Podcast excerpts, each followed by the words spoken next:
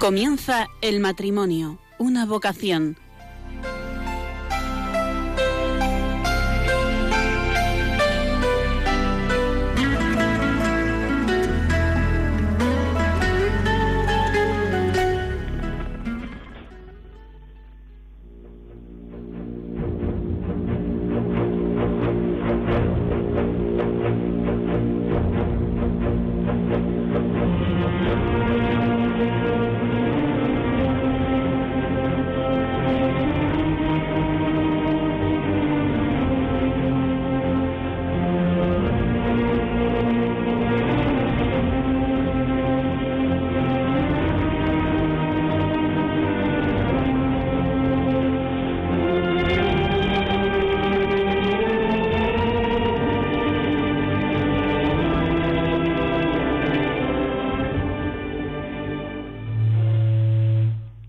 Buenas noches, queridos oyentes de Radio María, que están escuchando el programa El matrimonio, una vocación, que hacemos desde Valencia. Soy Conchita Guijarro y con el equipo de transmisiones formado por Ramón y Ángelo nos hemos trasladado a la parroquia de San José María en Valencia para ofrecerles este programa titulado Desde la vocación matrimonial, cómo hablarles a los hijos de la educación en la sexualidad.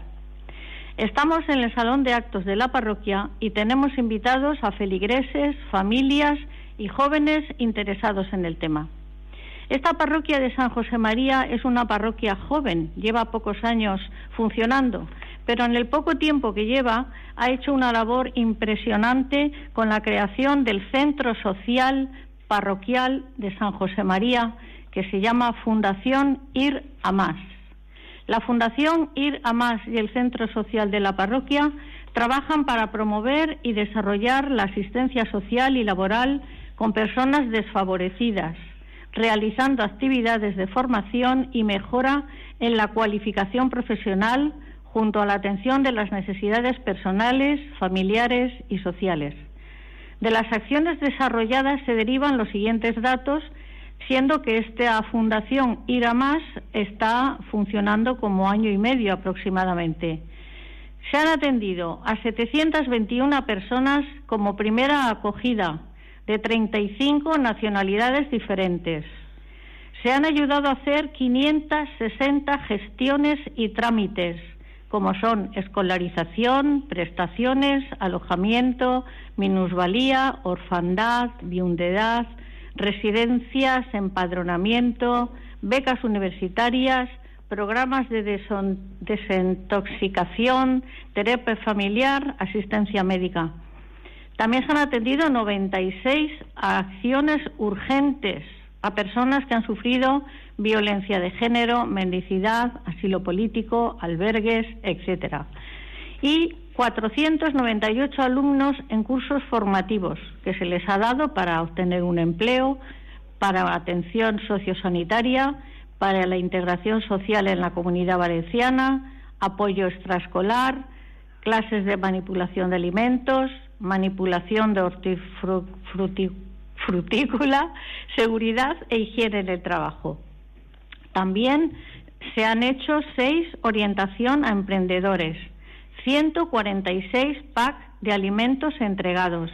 Y lo más importante que veo desde mi punto de vista, que de las personas que han pasado por la parroquia se han conseguido empleos para 246. Don Jorge. No, yo quería añadir que detrás de esas cifras que dan mucha alegría, eh, hay muchísimo dolor. Y cada persona de las que se acerca, pues tiene unos problemas, bueno, como los tenemos todos, pero elevados a la enésima potencia muchas veces, eh, tragedias, son admirables la fortaleza con que las afrontan y cómo vuelven a empezar, y es una maravilla, ¿no? Entonces eso me parece que es muy, muy, gratificante y nos ayuda mucho a las personas que les atienden. Muy bien pues han oído hablar a don Jorge, que es el párroco de esta parroquia, que seguidamente les presentaré.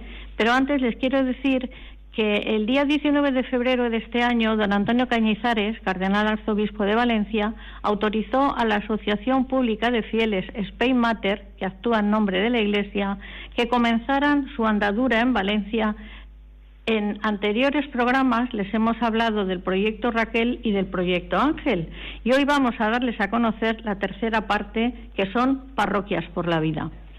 Desde el mes, de mayo de este año, esta parroquia de San José María forma parte de esta red de parroquias por la vida Spain para implicarse en contribuir a crear una conciencia social positiva hacia la dignidad de la persona. La primera actividad que han organizado ha sido la Semana por la Vida, del 17 al 23 de octubre, en la que se han desarrollado mesas redondas sobre la dignidad humana y la vida prenatal, sobre la eutanasia, con muchísima afluencia de público. Se ha también pasado la película a los más pequeños de los míos sobre el médico francés Jérôme Lejeune, que es el descubridor del gen que da origen al síndrome de Down. Se ha hecho un concurso de oraciones con el lema Viva la vida, que será la oración con la que terminaremos el programa. Pero ahora, por si eso fuera poco, la siguiente programación es un curso de capacitación para la defensa de la vida, que se va a impartir aquí en la parroquia el tercer miércoles de cada mes y que durará de octubre de 2016 a julio de 2017 y va dirigido a alumnos, profesores y personas interesadas en transmitir los valores inherentes a la cultura de la vida en los locales de esta parroquia, que está situada en la calle San Clemente número 15, frente al Hospital Arnau de Vilanova. Para más información pueden consultar a ustedes en el correo capacitación defensa de la vida gmail.com o en el correo de mi programa el matrimonio una vocación 2 radiomaria.es. En este momento, el encargado de, visitar parroquias y de, promover el tema me acaba de comunicar que ya son 11 las parroquias y tres las congregaciones que hay unidas al programa Parroquias por la Vida. Vamos a pedir al Espíritu Santo para que de nuestra parte seamos capaces de ilusionarles en la defensa de la vida y que todos hagamos lo que sea posible para conseguirlo. Y lo hacemos con una canción escrita por Luis Alfonso Zamorano, misionero del Verbo Dei, invocando al Espíritu Santo.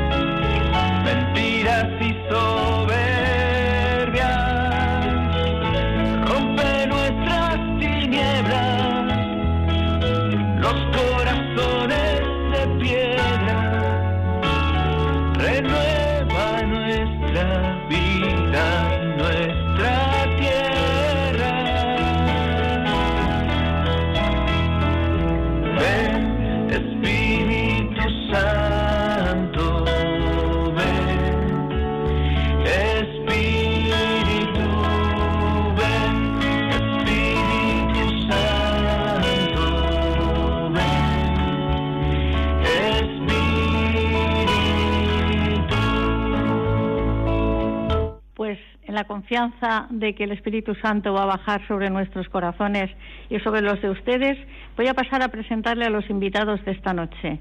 En primer lugar, les presento a don Jorge Molinero, que es párroco de esta parroquia desde hace seis años. Antes y después de ordenarse sacerdote, ha ejercido de periodista en el grupo de la editorial Palabra, siendo redactor jefe de de, Mundo Cristiano, ¿no? la revista Palabra y director de Mundo Cristiano. Exacto, de la revista Palabra y director de Mundo Cristiano en Madrid. Está aquí con nosotros y dirige esta parroquia porque así se lo ha encomendado el señor arzobispo a los sacerdotes del Opus Dei. Don Jorge, buenas noches, bienvenido al programa. Muy buenas noches, Conchita. Y cuídese esa voz porque está usted... Soy de ultratumba. Ultratumba. ¿Considera usted importante la labor y el método de Spay Matter? Bueno, yo considero importante cualquier eh, iniciativa que lleve a mantener vivo el debate sobre la vida. Porque corremos el peligro, si no cambian las cosas en Europa, de que ese debate eh, se quede muerto y que se acepte socialmente, como ya está ocurriendo, por desgracia, eh, pues un atropello tan tremendo y por el que tenemos que desagraviar tanto. Y yo creo que la historia nos juzgará a este inicio del siglo XXI por esta cosa tan tremenda de la falta de respeto a la vida al inicio y al final y en su recorrido, pues ya hemos hablado antes también de esos dolores de tanta gente, detrás de eso hay también poco respeto a la vida. Dicho eso, es Spay Matter me parece un método interesante sobre todo por dos cosas. Una, porque eh, apoyándose en las parroquias, que es un sistema de comunicación del que mm, goza la Iglesia, se puede llegar a muchísima gente, no, no solo de las parroquias, sino desde las parroquias. Entonces es una red, digamos, de difusión de la verdad que es muy interesante aprovecharla. Y me parece también muy interesante porque se cuida el tema de la inteligencia, de la formación porque a la gente le está pasando muchas veces que al intentar eh, explicar las, las razones por las que defiende la vida, luego no se saben defender, no saben explicarlas bien. Entonces, el que se hagan estos cursillos de capacitación me parece muy interesante. El ser parroquia por la vida mm, conlleva que un día al mes en, la misa de la tarde o un domingo se, se, hace exposición del Santísimo. Aquí se hace el domingo, ¿verdad? ¿Cómo lo hacen ustedes? bueno, aquí sobre todo lo que se hace, lo más importante que hacemos, lo que más... Ahora estamos rezando mucho por Juanito. Juanito es un niño que no ha nacido todavía y no se dan muchos más detalles, lógicamente, pero que tiene dificultades para poder nacer y entonces todos los niños, que son muchísimos los que vienen, sobre todo a misa de 12 el domingo, están rezando por este niño. Mm, todos los domingos, cuartos de mes, celebramos una misa especial por la vida y en el que bendecimos también a las eh, las mamás que están esperando, que están esperando y mm, así contribuimos también para que nadie les diga que qué locas estáis y, y estas cosas que es un desastre. Bueno, y entonces eh, se celebra esa misa, se reza esa oración que fue la ganadora del concurso que hizo con los, con los niños, mejor dicho con las niñas, porque hicieron muchísimas cientos de oraciones las niñas y yo creo que ninguna, ningún niño. ¿Por qué será? ¿Por qué será? Yo tengo una amiga, y perdone que le corte, que dice, desde la resurrección, las mujeres primero. Claro. Y es verdad, son las primeras que fueron al sepulcro. Pues así ocurre en muchas cosas, don Jorge, defiéndanos. Sí, sí, no, no, si os defendéis solitas, está claro, está clarísimo. Y bueno, pues se hace esa, esa misa después está el, el, curso este de capacitación, como sabes. Y después explicaré yo todas las clases y el contenido de cada una. Durante todo este mes hemos estado rezando el rosario con esta intención de la defensa de la vida y poquito a poquito iremos creciendo en esta, en esta dimensión porque las cosas tienen que nacer pequeñitas, si no son monstruosas. Pues sí. Eh, yo, si usted puede decirnos ¿Quién puede hacer este curso de capacitación? ¿Cualquier persona? Bueno, yo creo que aquí los expertos más, pero sí, cualquier persona que esté interesada en, formarse bien para poder actuar de diversas maneras en la difusión de esta cultura de la vida, lo puede hacer perfectamente. Los temas son muy interesantes. Por ejemplo, este miércoles se va a hablar de la educación sexual y la sexualidad, que es el tema que tratamos esta noche. El mes que viene se tratará la anticoncepción y la planificación natural de la familia. Al otro mes, alternativas éticas a la manipulación de embriones y reproducción artificial. El aborto y sus consecuencias. El aborto y sus consecuencias, de esta hay dos, porque la verdad que las consecuencias del aborto son traumáticas de la eutanasia, también va a haber una clase y sobre todo las para mí las, las mejores son las tres últimas porque hay que verlo todo en positivo. Organización de la cultura de la vida. La cultura de la muerte tenemos que desterrarla de nuestro vocabulario y tenemos que llevar adelante la cultura de la vida. Y por último, don Jorge, que sabemos que tiene usted un compromiso y se tiene que marchar, eh, me acaba de decir que aquí se celebra el domingo en la misa de 12. Misa de 12 es una misa que, que gracias a Dios es para quitarse depresiones. Es una misa que cuando uno a lo mejor piensa que, que, que, todos en la iglesia somos ya muy mayores, tal, pues que se venga a Valencia y a otros muchos otros sitios, por supuesto, que se coja el ave, que se venga a Valencia, que pregunte dónde está la, la parroquia de San José María, que llegue, que lo haga solo una vez, porque es una misa de mucho, de mucho lío, de mucho jaleo. Hay mm, muchísimas familias jóvenes con muchísimos carritos, yo les bromeo y les digo que les voy a, a, cobrar aparcamiento y ganaría dinero porque hay muchísimos carritos, y de niños y entonces es una misa muy viva, sin hacer cosas complicadas, pero una, una misa muy viva. Entonces es ahí donde queremos, desde pequeñitos, que tengan esta preocupación por eh, amar más la vida. por eso la semana esa no se titulaba Defender la vida, se titulaba Viva, la, vida, Viva la vida. Viva la vida. Pues nada, tenemos que despedir a don Jorge porque tiene un compromiso contraído con anterioridad y ahora sigo presentándoles al matrimonio que nos acompaña esta noche, que se llama Juan María Lázaro La Huerta, tiene cuatro hijos, es ingeniero superior industrial, también es máster de la ciencia del matrimonio y la familia por el Pontificio Juan Pablo II y lo más importante desde el punto de vista que nos ocupa esta noche es la colaboración y la formación pastoral que tiene este matrimonio.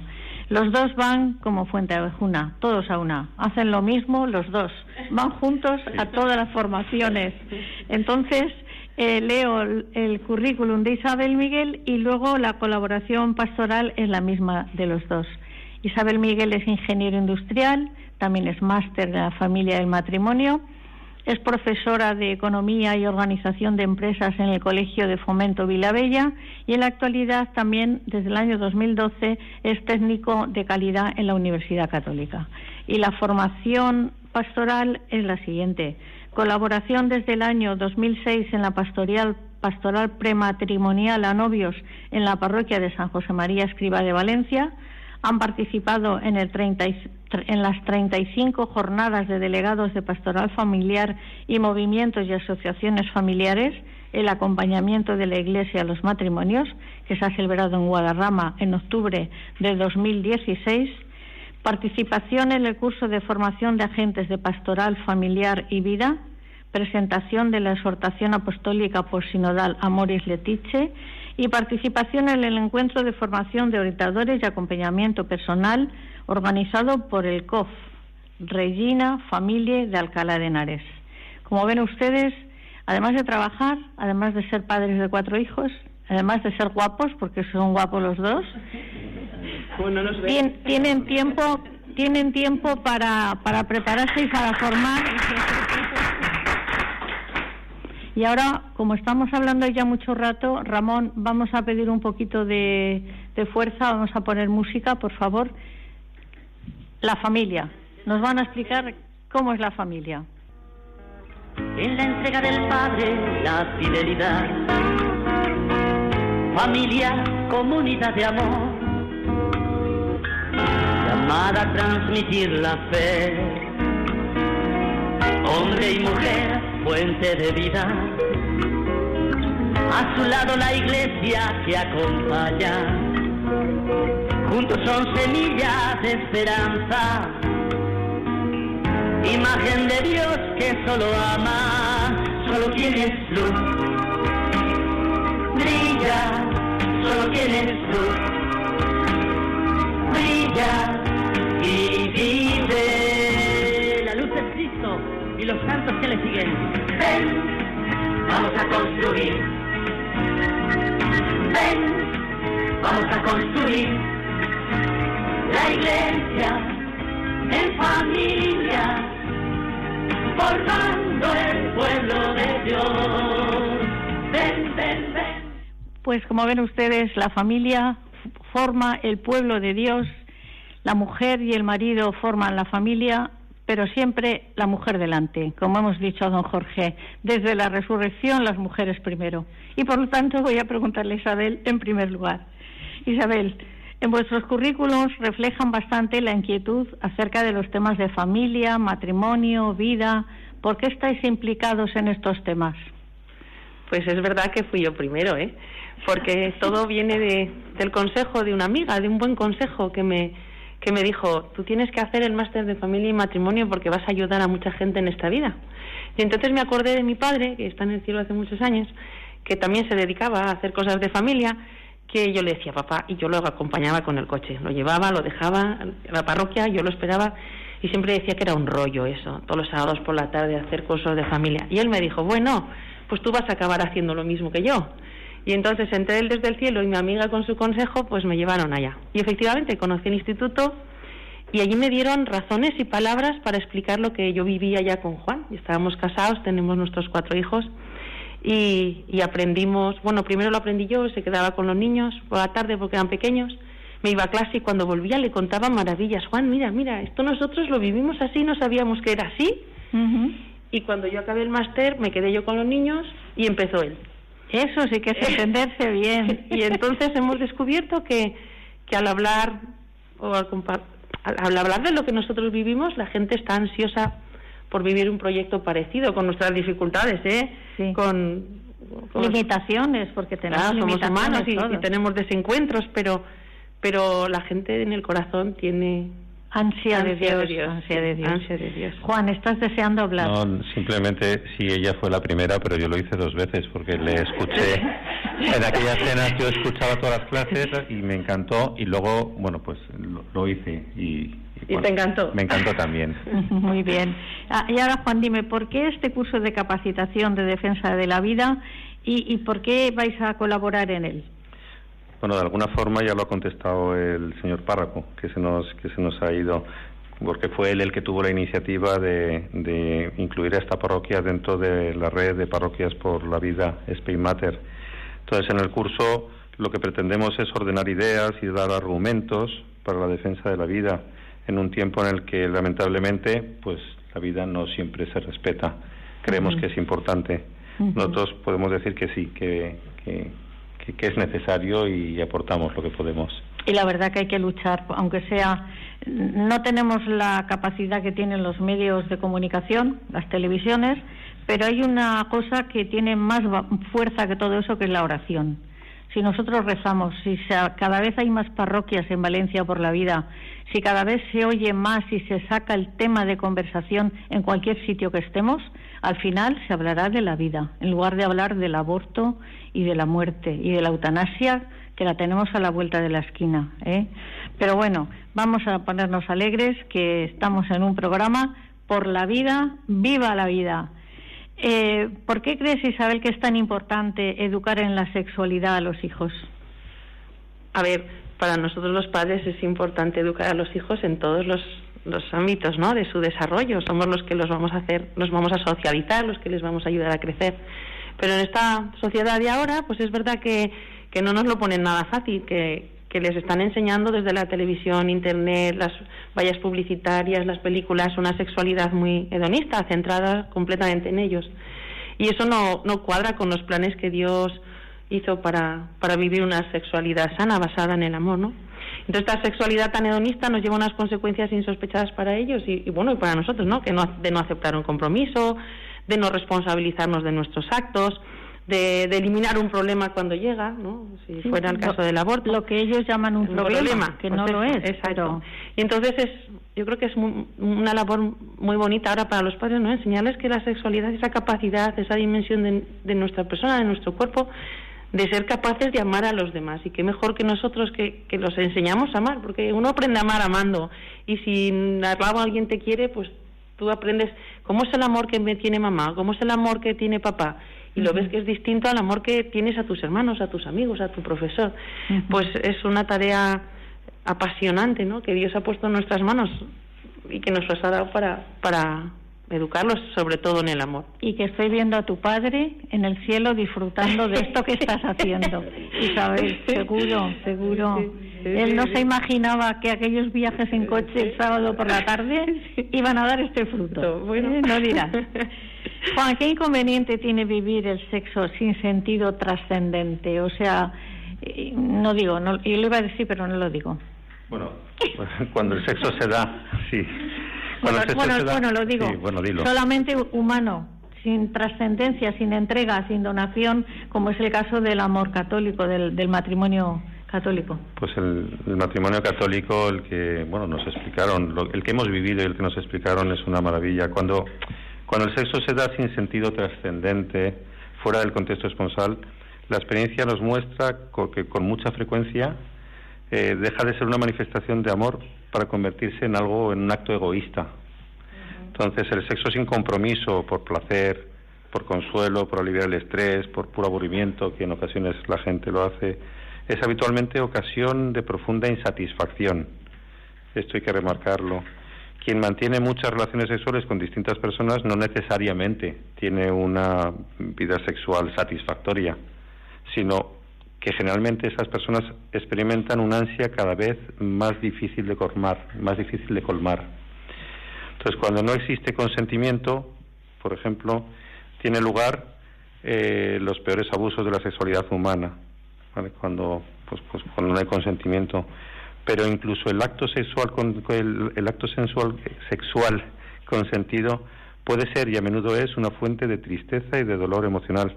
Quien no conoce a alguien que haya sentido, que se haya sentido utilizado, que se haya sentido objeto, objeto de deseo. Eh, bueno, pues, pues esto es lo que generalmente ocurre cuando lo hacemos sin sentido trascendente. Ujú. Isabel. Sí, que en el fondo es tratar al otro como una cosa, Sí, ¿no? Cuando no, no ves más que su cuerpo, pues es un cuerpo cosa. Cosa. Y eso, el corazón no, no llena el corazón. Cosificar a la persona, efectivamente. ¿Y qué enseña la Iglesia Católica Isabel sobre el amor conyugal y el matrimonio? Pues que es una pasada de proyecto vital, que es una maravilla, ¿no? Eh, que es una vocación, es una vocación al amor, al amor con otro, pero que no deja de ser más que el reflejo del, del amor creador de Dios, ¿no? Dios es trino, es una familia y ha impreso con fuerza en nuestro corazón ese querer al otro en una donación total.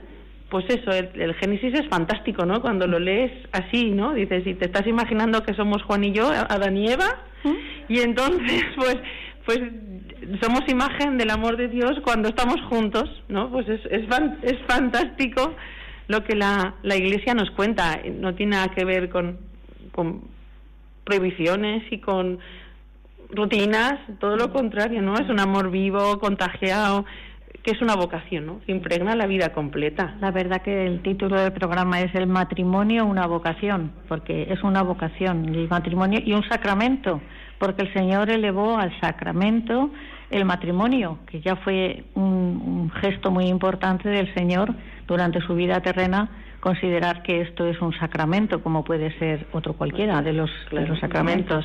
¿eh? La verdad que nos estás ilusionando, Isabel. Espero que nuestros oyentes jóvenes, adolescentes, pues vean la maravilla que es ver un matrimonio como Juan e Isabel, Isabel y Juan, que, que dicen las cosas tan bien y tan ilusionantes. ¿eh? Claro. ¿Eh? Yo tengo, soy profesora, lo has dicho, ¿no? Y me, me encanta cuando me chinchan para que no dé clase y que les hable del amor. Que ellos dicen, háblenos del amor. Y entonces yo siempre les hablo de mi Juan. De mi Juan. Y entonces, bueno, están todas que quieren conocer a mi Juan. Digo, pero no os penséis, no es un príncipe azul. Es mi príncipe azul, pero es así bajito, no tiene mucho pelo. Pero es mi Juan fantástico, es el que llena mi corazón, el que me hace, el que me hace.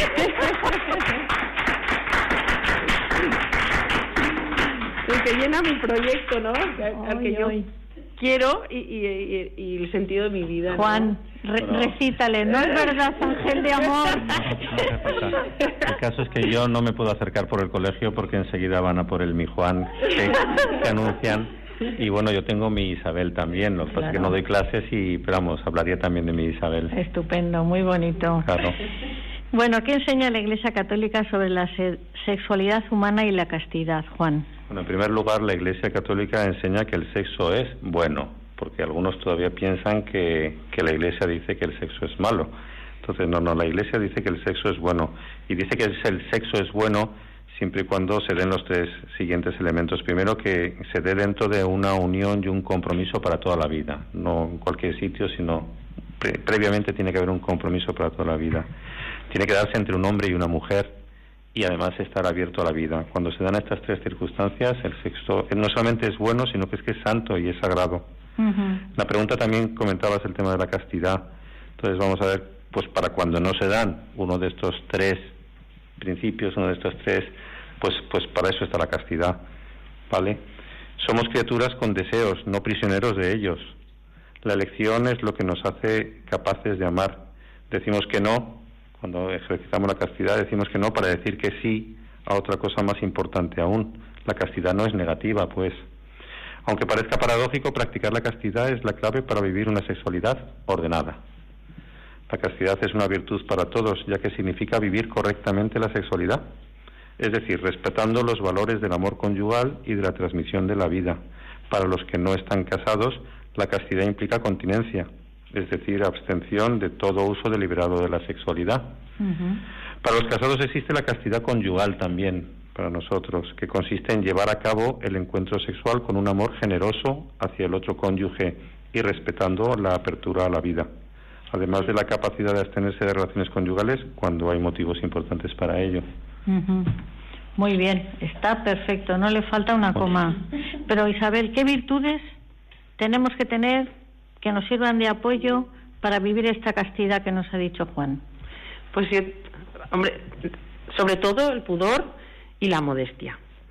El, el pudor, que también a veces no se entiende lo que significa, que es como tú te muestras al mundo, ¿no? En tu manera de vestir, en tu manera de hablar, las cosas que te gustan. Todo esto tenemos que, que preocuparnos de cuidarlo en nosotros y enseñarles a nuestros hijos que el respeto a nuestro cuerpo, que en realidad somos nosotros, porque nos, nuestro cuerpo somos nosotros, demostramos un respeto por todos los demás, con respetándonos a nosotros. Y entonces es verdad que tenemos muchas influencias. Ahora la, la, la, la imagen, los- nuestros jóvenes con los móviles, el internet, el WhatsApp y cosas de esas, enseguida se están haciendo fotos. Han perdido un poco ese sentido de la, de la intimidad en la imagen, que es otra de las cosas importantes. Y un punto muy grave desde mi punto de vista es la moda.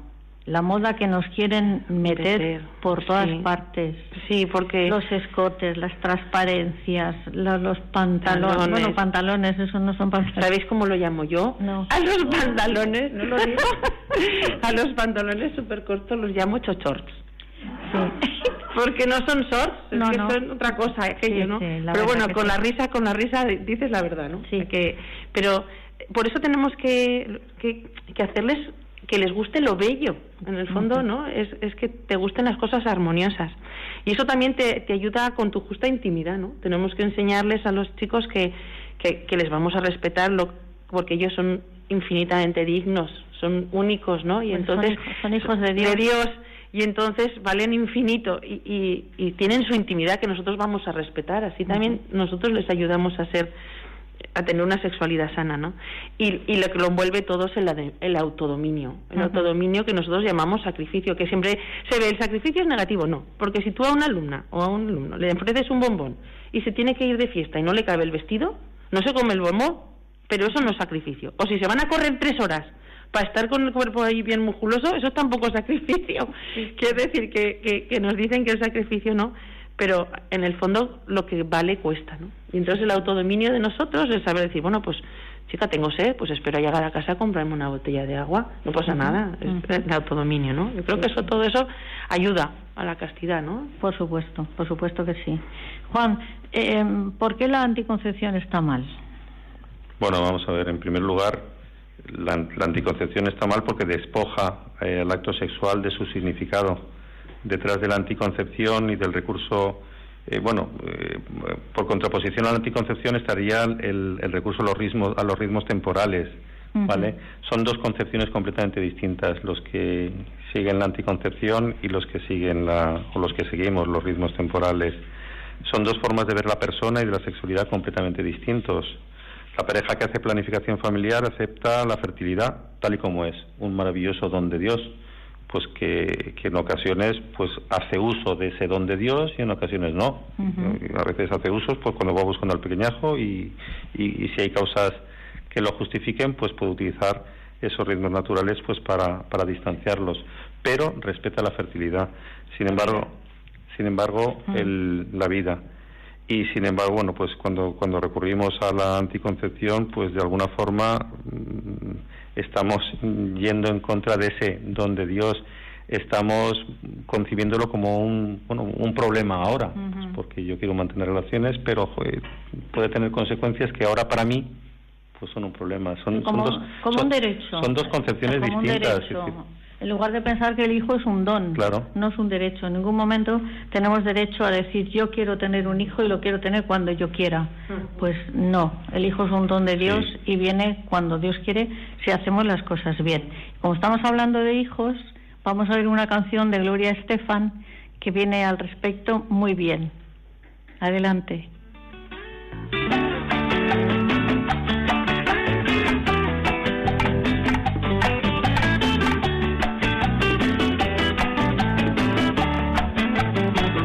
Se miran sus ojos, cuando se escucha su voz, es más linda la mañana, nos alumbra más el sol, cuando nos brindan su risa,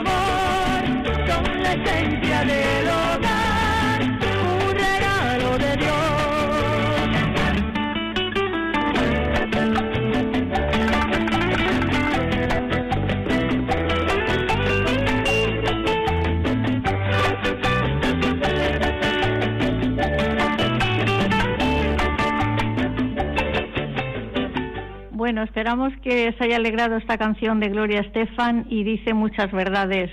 Y como ven, los hijos son una bendición de Dios, no son una carga, ni un estorbo, ni un problema. De eso estamos hablando esta noche en este programa, El matrimonio, una vocación que hacemos desde Valencia y estamos en la parroquia de San José María. Si ustedes quieren llamar para hacer alguna pregunta a nuestros invitados, pueden hacerlo llamando al 91 153 85 50 91 153 85 50. Y si no pudieran entrar en directo, pues pueden hacer la pregunta al correo del programa y yo se la transmito a ellos y les contestarán. El correo del programa es el matrimonio una vocación 2, en número, arroba radiomaria.es el matrimonio, una vocación 2, el número, arroba radiomaria.es. Y seguimos otra vez, empezando por Isabel. Isabel, ¿qué importancia tienen los padres en la educación de los hijos sobre estos temas? Pues toda. Toda porque ya he dicho que somos los primeros educadores, pero además es por derecho y por obligación. Tanto la escuela como la calle, bueno, la calle no tiene ningún derecho, la, dere- la escuela sí, la escuela es un- Pero subsidiariamente. son subsidiarios de los padres.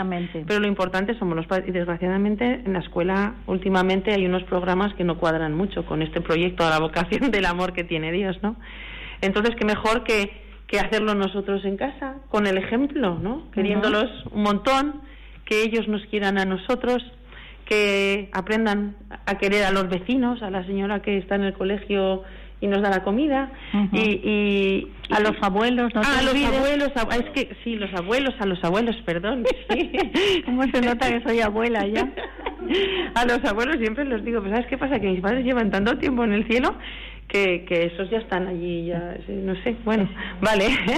Total, que es una obligación. Y, y tenemos que combatir ahora, es verdad, lo de las los, los, los medios de comunicación, Internet, es, es muy importante que nosotros trabajemos con ellos allí también, ¿no? Que les enseñemos a, a la pornografía que se les mete por allí y, y hay tantos problemas, ¿no? De- que, na- que nada, que tenemos que estar allí, que como siempre, los primeros, allí sí que hay que ir juntos. Es muy, Mejor, es muy importante que el ordenador no lo tengan en su dormitorio, sino que esté en una zona de paso en la casa. Dígase comedor, dígase salita, en el recibidor no, por supuesto, pero una zona de paso para que en cualquier momento un vistazo del padre de la madre veamos lo que está viendo, ¿eh? Sí. porque si lo meten en el dormitorio, cierran la puerta, se cierran por dentro, allí puede entrar Y, y aún te digo yo más, porque ya no es el ordenador, son los móviles. Ah, Ahora los nuestros móviles. problemas son los smartphones, que tienen desde bien pequeñitos. Yo, si, si pueden no dárselos muy pequeñitos, mejor. Mejor. Y luego nosotros hemos tenido siempre una norma en casa que ahora nos empezamos a saltar todos un poco, no sé, no sé, vamos a tener que hacer consenso, que la Virgen nos lo guardaba. En la entrada de casa hay una Virgen que nos saluda, una talla muy bonita que nos regalaron cuando nos casamos, y la Virgen tenía todos los móviles. Y bastante tiempo hemos aguantado que entraban los seis móviles allí tal y cual. Ahora alguno desaparece. O sea, solo hay cuatro o tres, digo, ay madre, ay madre, vamos, los chicos crecen y el del móvil va. Pero... ¿Qué sí, edad, ¿Qué edad tienen vuestros hijos? Pues en la mayor 24 y el pequeño 18. Bien. O sea, ahí pelotonados todos. No, pero, todos apelotonados. pero bien, bien están, Bien. están bien formados, seguro. Bueno, Juan, ¿cómo debes hablar a los hijos de, de la pubertad? Vamos a ver, es una es una etapa en la que en la que ellos se descubren a sí mismos, tienen proyectos generosos, brota el sentimiento de amor y durante esta etapa, esta etapa tenemos que poner especial atención en, en- en insistir en la educación cristiana, ¿vale? Ellos descubren la vida y se llenan de alegría, pero también en eso en esa etapa tienen pues interrogantes profundos y angustiosos. Hay que estar muy pendiente también de las influencias de- de- del exterior porque igual lo que hacemos en casa lo se deshace por otro sitio. Ha mencionado Isabel, pues, y- y, tú también, en Internet y los móviles. Y bueno, pues hay que estar pendientes, hay que darles argumentos bien pensados sobre el gran, sobre el gran valor de la castidad. Antes hemos hablado ya también de la castidad, pues hay que seguir insistiendo en ese concepto y, y bueno, y, y dejarles bien claro que todo lo que les venden en favor del libertinaje y del hedonismo, pues que no les lleva a ningún lado, es insistir, quererlos y sobre todo que nos vean con el ejemplo. Por supuesto. ¿Cómo se debe llevar un noviazgo desde la castidad, Juan? Un noviazgo desde la castidad, pues, pues vamos a ver, eh, evitando, evitando, ¿cómo lo diría? Pues eh, todas aquellas caricias y todos aquellos gestos que no corresponden el noviazgo, sino que corresponden a la, al momento del matrimonio, Matrimonio. pues pues tienes que tienes que esquivarlos y, y tienes que respetar al otro y tienes que bueno pues pues eso ya lo dice el refrán, ¿no? El que evita la ocasión Evita- evita, la tentación. evita el peligro, evita el peligro. ¿No? Y luego, ¿sabes que, que se ha dejado Juan antes? Lo voy a poner yo. A los hijos hay que, en esa edad que están creciendo, pues los tenemos que aficionar al deporte. algún deporte. Si ellos no se han aficionado solos, pues nos aficionamos todos juntos, no sé, pues desde caminar, que es lo que nos va a los padres, pero si no, pues podemos caminar en senderismo, entonces ya les interesa más, nos vamos con las bicicletas o el deporte, porque eso les, les ayuda mucho físicamente. Y también hay que llevarlos a los museos. No, no tiene por qué ser todo un museo, puede ser modelo- museo de la ciencia, cosas bonitas, que ellos alimenten el alma de cosas bonitas. Bonitas, muy bien. Bonitas. ¿Y las etapas del noviazgo cuáles son, Isabel, desde tu punto de vista? A ver, yo siempre hablo de la escalera del amor a las chicas, ahí en, en el colegio, bueno, en casa también me han oído mogollón. Pues empiezas, primero una chispa, corazones, corazones, ¿no? Eh, fuegos- artificiales en el corazón, alguien te llama la atención por algo, ¿no? Entonces allí empieza la atracción física, pero sin compromiso. Luego, pues sin, sin darte cuenta, si- sin poner la voluntad, pues empieza un amor de enamoramiento cortés, que se llama. Pero en el noviazgo hay que dar pasos de acompasar el corazón para llegar a lo que es el amor de donación, que nos prepara para la vida, para ese proyecto, digo yo, de amor, que consiste en que sus pasos se acompasan con mis pasos, los corazones laten juntos y juntos superamos la dificultad y, caminamos un camino de amor. Muy bien, que, muy bonito. que nunca acabamos, ¿eh? No. Nunca acabamos en el camino del amor. El noviazgo sí, cuando te casas acabado. Ya, ya no eres novio, ya eres marido y mujer, ¿no? Pues ya entonces sigue el amor de donación y tú tienes que ir seguir acompasando los pasos, ¿no? Pero es- ya es una aventura maravillosa. Juan, ¿hay unas razones morales para esperar al matrimonio? Sí, por supuesto. Bien, dinos, a ver. Vamos a ver, es esencial el amor, ¿vale? El esperar hasta el matrimonio, tal como, y, y voy a leer literal del Catecismo de la Iglesia Católica, se ha de reservar para el matrimonio las manifestaciones de ternura específicas del amor conyugal. Juan, un momento, por favor. Tenemos una llamada. Adelante, por favor. Buenas noches. Pues nada, seguimos con el programa. si preguntan, pues Contestamos, Claro. Sí, sabemos. Pues decía, decía que, pues eso, es esencial al amor. En segundo lugar, es el arma, eh, estábamos hablando del esperar hasta el matrimonio, es el arma para ver si realmente se es amado.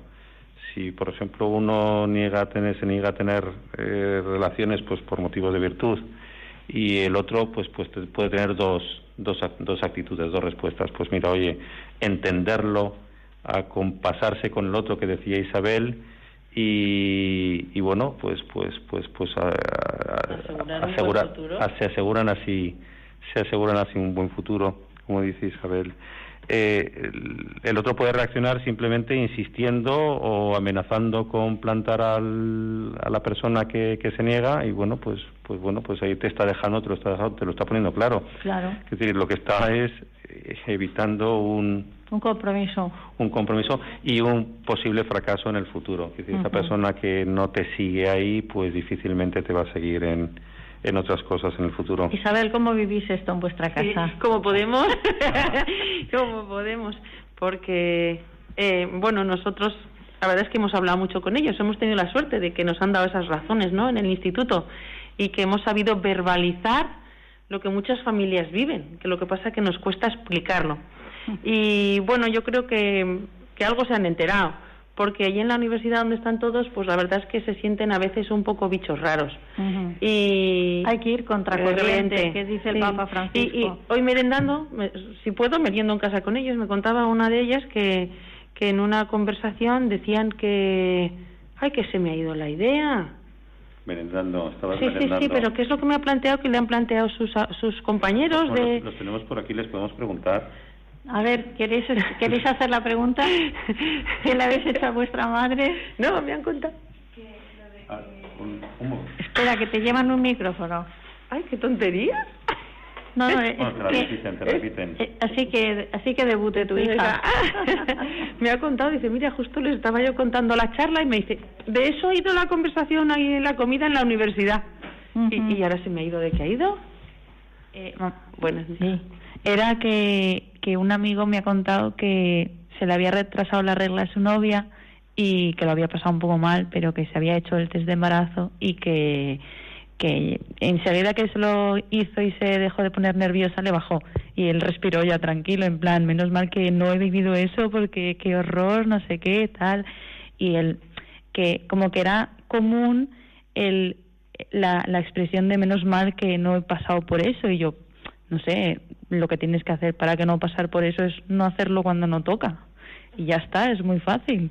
No tener relaciones prematrimoniales, Y yo en la efectivamente. conversación, Ahora me acuerdo, yo creo que en la conversación le he dicho, Buah, yo me hubiera ido hasta, hasta, hasta Australia para que no me encontrase. Por favor. Digo, ¿será posible? Qué irresponsabilidad, qué Bueno, responsabilidad. Bueno, pues el tiempo, eh, decimos, si es verdad, en la radio vuela. Nos quedan dos preguntas que habíamos preparado. Eh, Juan, bueno, ya te lo he preguntado. ¿Cómo deben ser las expresiones de afecto en el noviazgo? ¿Es posible el amor de pareja del que estáis hablando, Juan? ¿Es posible? Claro, claro que es posible, bueno, y aquí estamos disfrutándolo y viviéndolo Isabel y yo. Mm. Claro que es posible porque además lo ha inventado Dios. Pero lo que yo aquí querría insistir un poquito, lo que no debemos es perder un poco la perspectiva, no debemos quedarnos con la idealización. Estamos hablando de que nos ha ido todo muy bien y... Bueno, y- con altibajos, pero no los contamos. Eso, eso. no. Pues no, lo digo, lo digo por si alguna otra pareja que nos esté oyendo, pues diga, fue, pues, pues han tenido sus dificultades por lo que sea, pues que, que no caigan en la desesperanza. Debemos ser conscientes de que de nuestras limitaciones y saber que desde nuestra debilidad, que dice la canción, desde nuestra debilidad Dios nos hace fuertes. Los matrimonios son reales, dice el Papa, con todos sus límites, dificultades, imperfecciones, luchas, y en Amor y Leticia el Papa está lejos de la utopía romántica. Muestra que, y leo literal, muchas de las familias que están lejos de, de considerarse perfectas viven en el amor, realizan su vocación y siguen adelante, aunque muchas veces caigan a lo largo del camino. Esa es nuestra realidad. nuestra realidad. Me pasan una nota de que la señora que ha llamado antes por teléfono, Margarita, pregunta si es correcto que los padres le den a los hijos todo lo que piden. A ver. Mm, Pues yo mismo no, no, no. Hay, claro que no, no, todo lo que piden no, porque las distintas edades te van a, bueno, de hecho los nuestros han pedido un montón de, de cosas. Si les, si hubiéramos dado todo lo que han pedido no cabríamos en casa. Entonces, vamos, es, es cosa de los, de los chicos el pedir. No, hay que, hay que saber educarles en, la austeridad, en la renuncia, En la porque si- en la porque si no, si les das todo, pues, pues los estás haciendo ñoño y les estás haciendo un flaco favor. Como decía, me, me acuerdo ahora de una conferencia a la que fuimos, y si les das todo y les dices campeón, campeón continuamente, pues el primer día que pierdan el autobús dirán, joder, pero, pero, pero ¿cómo se me ha ido el autobús? ¿Cómo si me- soy un campeón. ¿Cómo me ha engañado mi padre? Entonces, claro, entonces de ahí vienen frustraciones. Bueno, pues queridos oyentes de Radio María, sintiéndolo mucho porque el programa está siendo, yo creo que muy ameno, tenemos que finalizar el, el programa. ¿Te, que- te queda algo, Isabel? Sí, que, que los padres tienen escuelas de padres en muchas parroquias, en muchos Ah, colegios, muy bien. que no hace falta hacer el máster, que hay mucha gente que... Pues si se hace que mejor. Eh, Si se hace mejor, si se hace mejor, pero si uno no puede, no tiene tiempo, no tiene el instituto en Valencia, pues que hay cursos de formación, los PREPs en los colegios se, se piden, en las párrocos se los piden, y unos padres a otros nos podemos ayudar. Muy bien. Pues nada, gracias por la noche, que habéis, la hora que habéis pasado con nosotros, Juan, Isabel, muchas gracias. Nada, vosotros Gracias por vosotros. invitarnos. Gracias al público que tenemos aquí en el salón de la parroquia.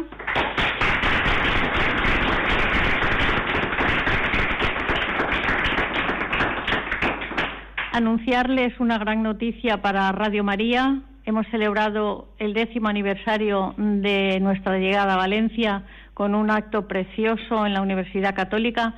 Y también otra, otra gran noticia es que el próximo programa, que será el día 12 de diciembre, lo haremos en el Salón Gótico del Arzobispado con la asistencia de nuestro querido cardenal arzobispo don Antonio Cañizares. Ahora vamos a hacer la oración final como hacemos siempre y la vamos a hacer con la oración de que ha ganado el concurso que se ha hecho en esta parroquia de Viva la Vida y deseándoles un, pues bueno, que sigan ustedes en sintonía con Radio María y con los compañeros de informativos. Rezamos la oración. Gracias Jesús y María por habernos dado la vida. Ayuda a las mujeres que no pueden ser mamás para que sepan aceptar la situación con alegría. por todas las mamás embarazadas, para que sus hijos nazcan sanos. Señor Jesús, te ofrecemos esta oración por los niños a los que matan y no les dejan nacer, por las personas responsables de esto, para que Dios les ilumine y cambien su forma de pensar. Te pedimos, Jesús, por los niños que han nacido mal y están malitos. Cuídales mucho. Virgen María, acuérdate de las familias, para que tengan muchos hijos y sepan aceptarlos y quererlos.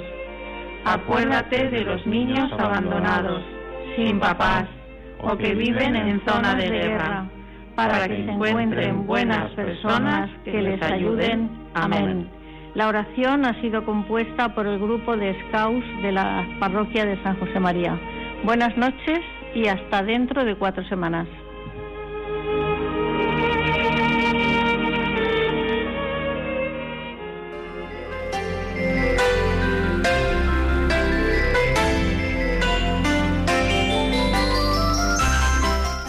Han escuchado El matrimonio, una vocación